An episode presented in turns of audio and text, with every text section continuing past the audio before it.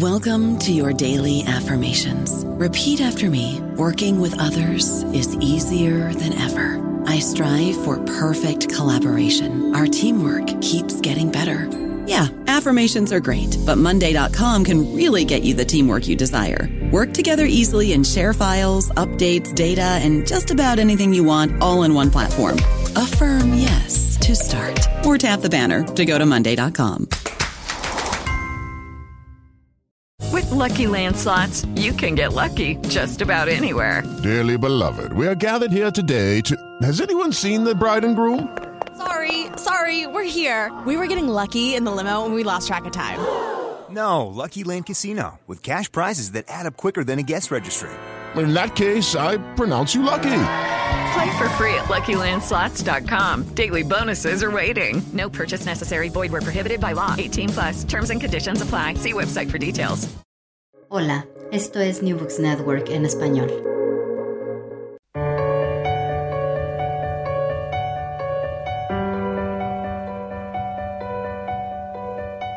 Todo comenzó ayer. Un podcast de la Asociación Española de Historia Económica.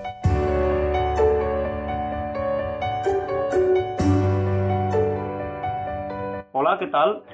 Soy Fernando Collantes de la Universidad de Oviedo y esto es Todo comenzó ayer, un programa para comprender nuestra economía y nuestra sociedad desde una perspectiva de largo plazo.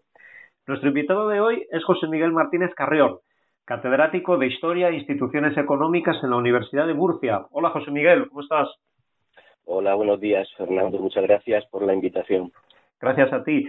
José Miguel Martínez Carrión es el principal especialista de nuestro país en lo que se llama historia antropométrica, que es un campo en el que se utilizan datos biológicos como la estatura para llegar a conclusiones sobre la evolución del nivel de vida de las sociedades a lo largo del tiempo.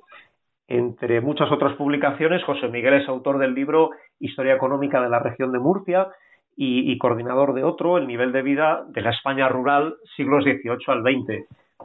Hoy queremos hablar con él sobre un proyecto de investigación que, bajo su liderazgo y el de José María Ramón, se ha desarrollado a lo largo de los últimos cuatro años y está a punto de concluir, el proyecto Despobes, Desigualdad y Pobreza en España en el muy largo plazo. Eh, José Miguel, eh, en uno de tus artículos recientes, escrito con Antonio Cámara, Javier Puche, José María Román, eh, y, y, publicado en la revista de Historia Económica, recopiláis datos de estaturas de más de 350.000 personas de diferentes partes de España y encontráis que entre vuestra primera generación, la que nació en 1840 y fue tallada en el ejército, que es de donde sacáis los datos, hacia 1860, y la última generación, la que nació en 1960 y fue tallada hacia 1980, hay 9 centímetros de diferencia. Es decir, eh, que pasamos de medir en promedio 1,62 a 1,71.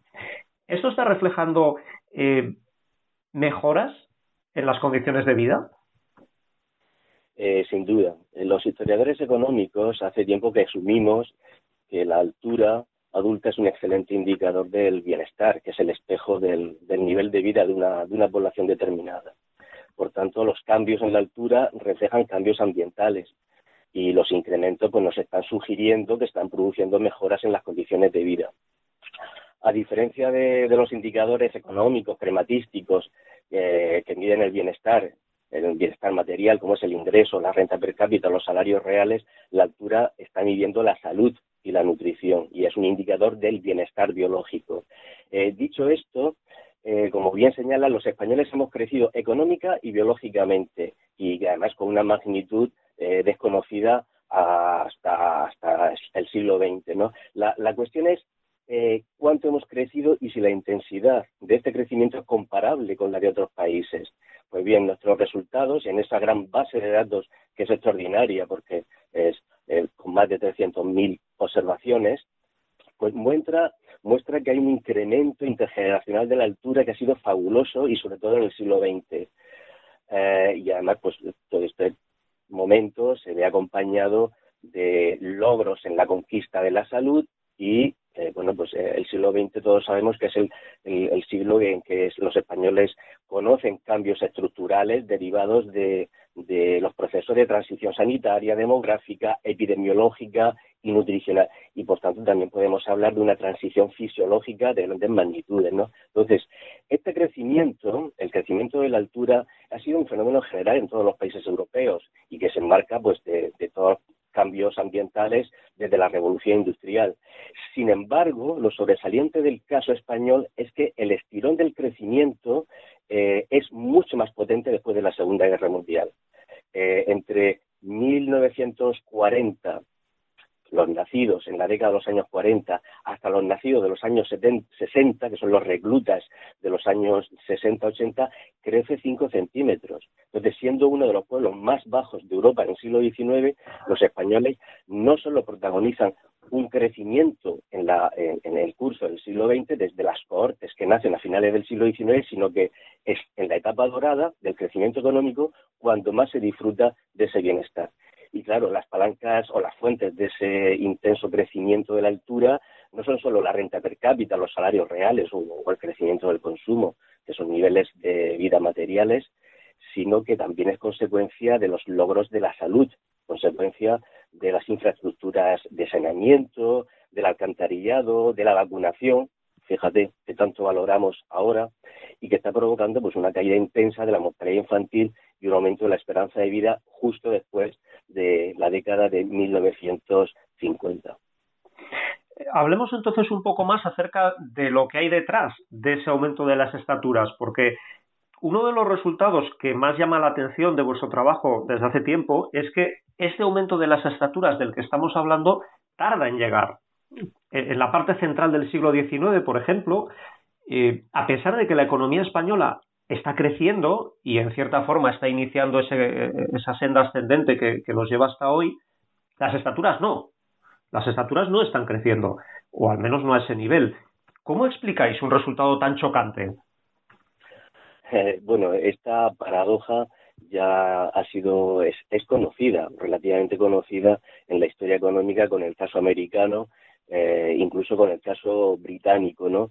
Que cuando despega industrial, cuando se registran las mayores tasas de crecimiento económico, cae la altura. Y eso se ha visto en el caso de Estados Unidos a mayor. Y, en el caso de España, eh, bueno, hay, que, antes que nada, señalar que la altura eh, mide el estado nutricional neto desde los años del crecimiento, incluido el periodo fetal, ¿no? Entonces se está midiendo la ingesta nutricional en los primeros 20 años de vida, pero también las demandas nutricionales que se derivan de las infecciones, la enfermedad, el clima, el trabajo.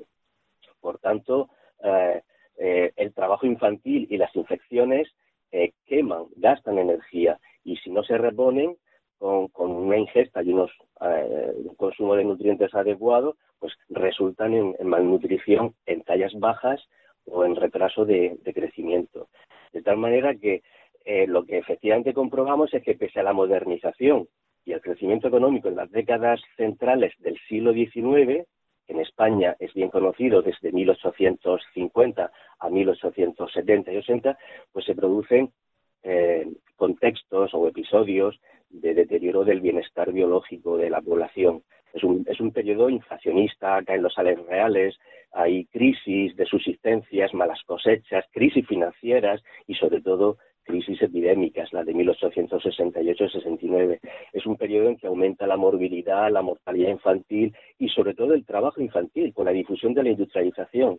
Eh, niños que trabajan a edades muy tempranas, desde los 8 a los 16 años, que no mueren pero enferman y no consumen las calorías necesarias para el gasto energético que están acometiendo en, su, en, su, en sus faenas eh, de trabajo, ¿no? en, en fábricas, talleres, minas, en galerías subterráneas, y claro, pues eh, todo eso al final, pese a ser una coyuntura relativamente buena, de bonanza económica, pues eh, eh, hay un retraso del crecimiento como consecuencia de las malas condiciones de vida, de trabajo y de la salud.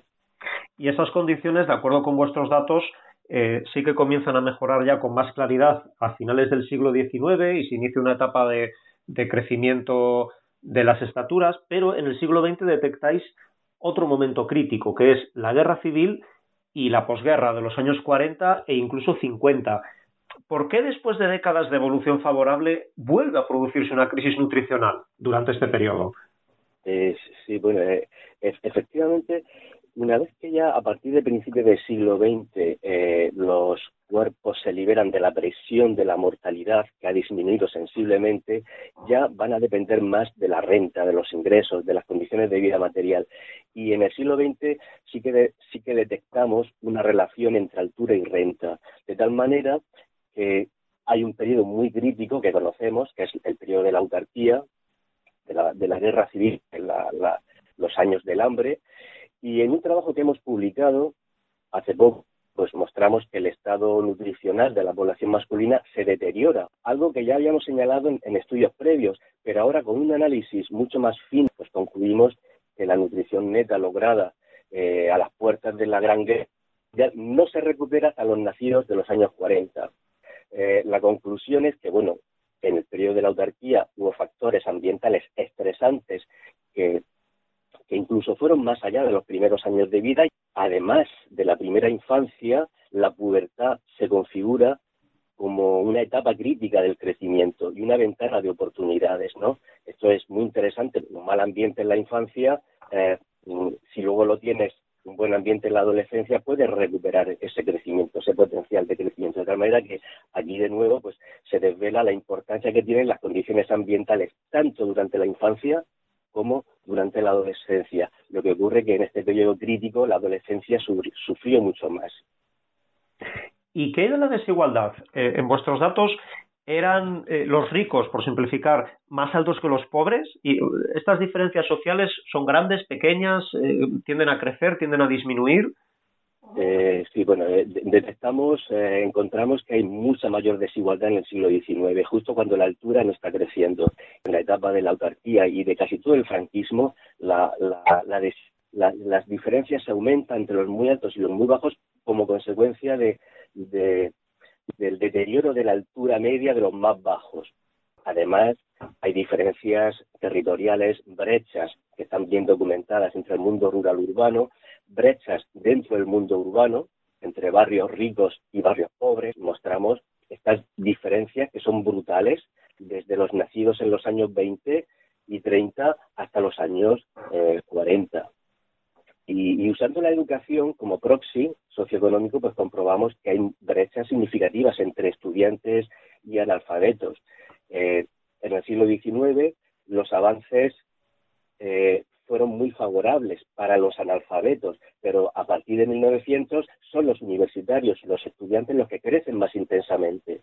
Estamos viendo cómo los retornos de la educación a la salud son muy palpables en todo este periodo de la primera mitad del siglo XX. Y a medida que avanza la alfabetización y, se difunde la educación de masas, desde 1950, la altura crece más intensamente entre los saben leer y escribir entre los alfabetizados. En cambio, hay penalización para los para los para los pobres, marginados, ¿no? Que, cuya altura pues se distancia considerablemente del resto y, cae estrepitosamente en los años 20 para los nacidos, en los años 20 que son los adolescentes de los años del hambre.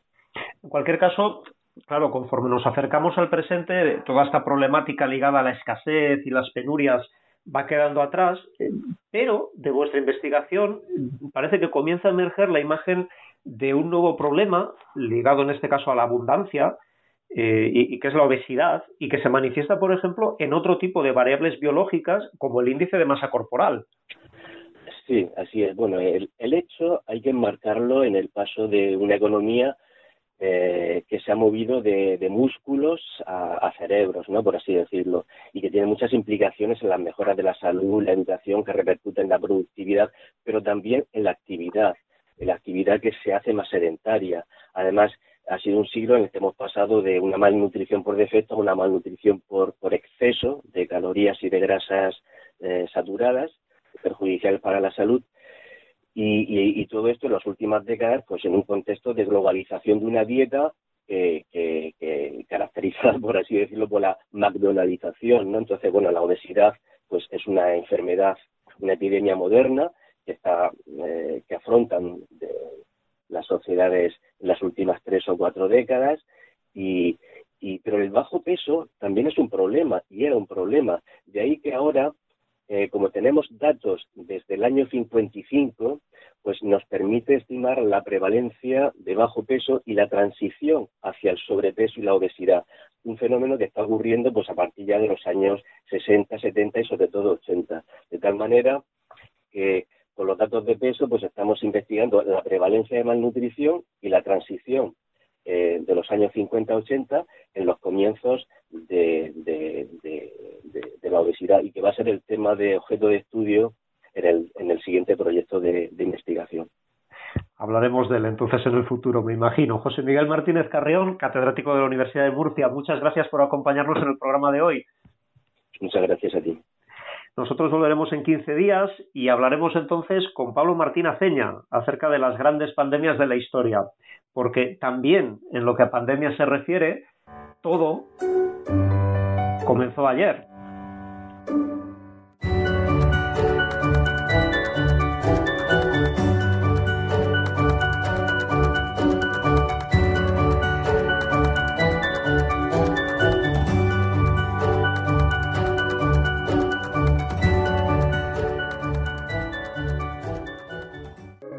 Gracias por escuchar New Books Network en español. Lucky Land Casino asking people what's the weirdest place you've gotten lucky? Lucky? In line at the deli, I guess. Aha, in my dentist's office. More than once, actually. Do I have to say? Yes, you do. In the car before my kids' PTA meeting. Really? Yes. Excuse me, what's the weirdest place you've gotten lucky? I never win and tell. Well, there you have it. You can get lucky anywhere playing at LuckyLandSlots.com. Play for free right now. Are you feeling lucky? No purchase necessary. Void where prohibited by law. 18 plus. Terms and conditions apply. See website for details.